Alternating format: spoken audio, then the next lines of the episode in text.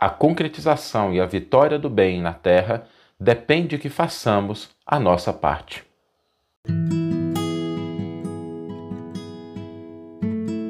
Você está ouvindo o podcast O Evangelho por Emmanuel, um podcast dedicado à interpretação e ao estudo da Boa Nova de Jesus através da contribuição do benfeitor Emmanuel. Hoje nós vamos refletir sobre o nosso desejo sincero de que o bem se concretize na face da terra e a nossa rogativa para Deus, para Jesus, para que auxilie essa concretização do bem e não tenhamos dúvida. O Cristo continua operando, Deus continua trabalhando, os espíritos superiores também continuam nos auxiliando, todos aqueles que estão no plano mais alto da vida continuam laborando cotidianamente para que a gente alcance o bem, a paz, a fraternidade, o amor na terra.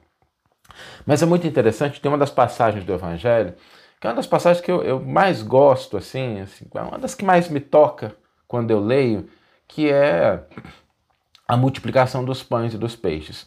E nessa passagem tem uma, um aspecto, tem uma fala de Jesus que é muito importante, porque os apóstolos estão vendo a multidão seguindo Jesus, percebendo que a hora já vai tarde, e aí eles chegam para Jesus, né? Percebem, eles sentem a necessidade da multidão de se alimentar, eles percebem aquele problema e eles buscam uma solução, né? Vão para Jesus e falam assim, mestre, a multidão está com fome, né? despede-as para que possam ir nas cidades vizinhas, comprar alguma coisa para se alimentar. Então, eles percebem essa necessidade. E aí Jesus diz para ele, né? Dai vós mesmos o que comer a eles, né? Alimente-os, vocês alimentam a multidão. E essa frase de Jesus ela é muito, muito importante porque mostra que muitas vezes nós reconhecemos os problemas que existem na sociedade, na humanidade, e é justo, né? A gente percebe situações, dificuldades, problemas, necessidades, e é justo que a gente reconheça, mas a gente não pode esquecer de que nós também temos recursos para auxiliar, para contribuir, para servir ao semelhante, para alterar as circunstâncias. E é natural que a gente peça socorro ao alto, mas que a gente se lembre dessa frase de Jesus.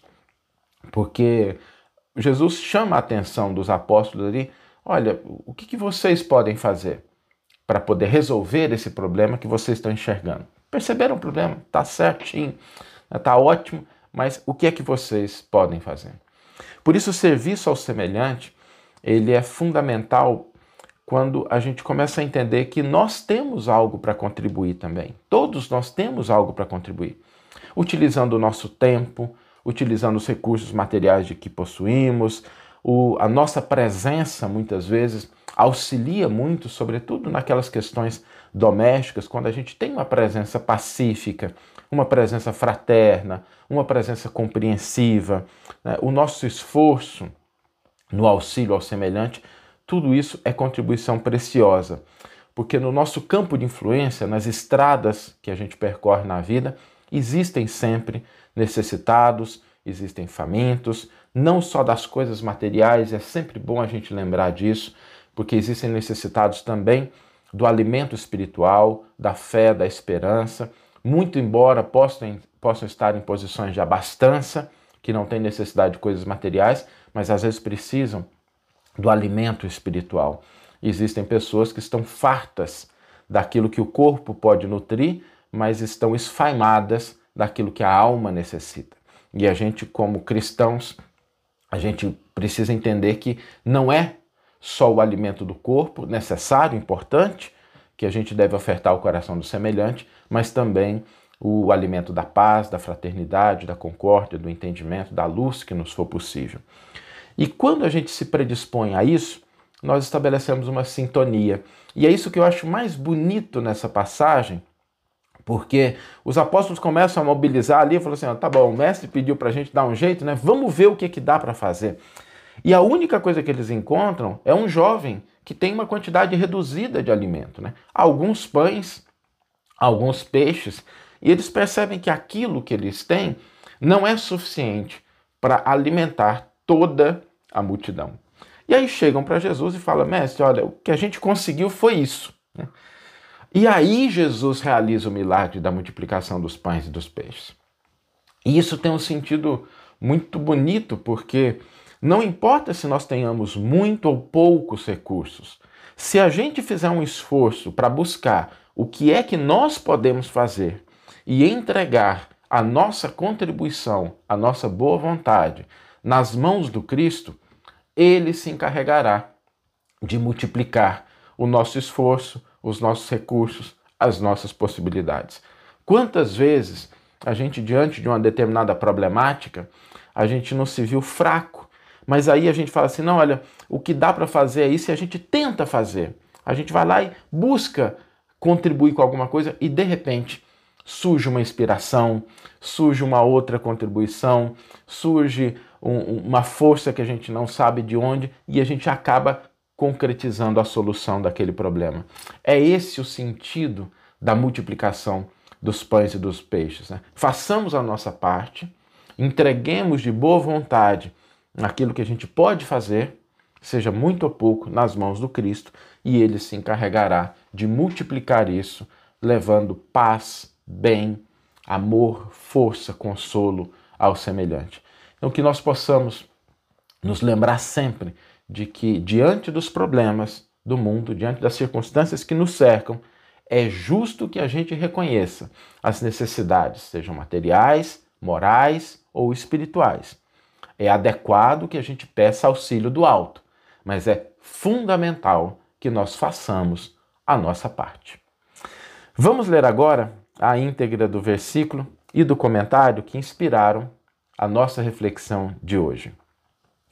O versículo, a passagem está narrada nos três evangelhos, na multiplicação dos pães e dos peixes, mas a gente vai tra trazer aqui o evangelho de Marcos e o comentário que Emmanuel faz ao versículo de Marcos.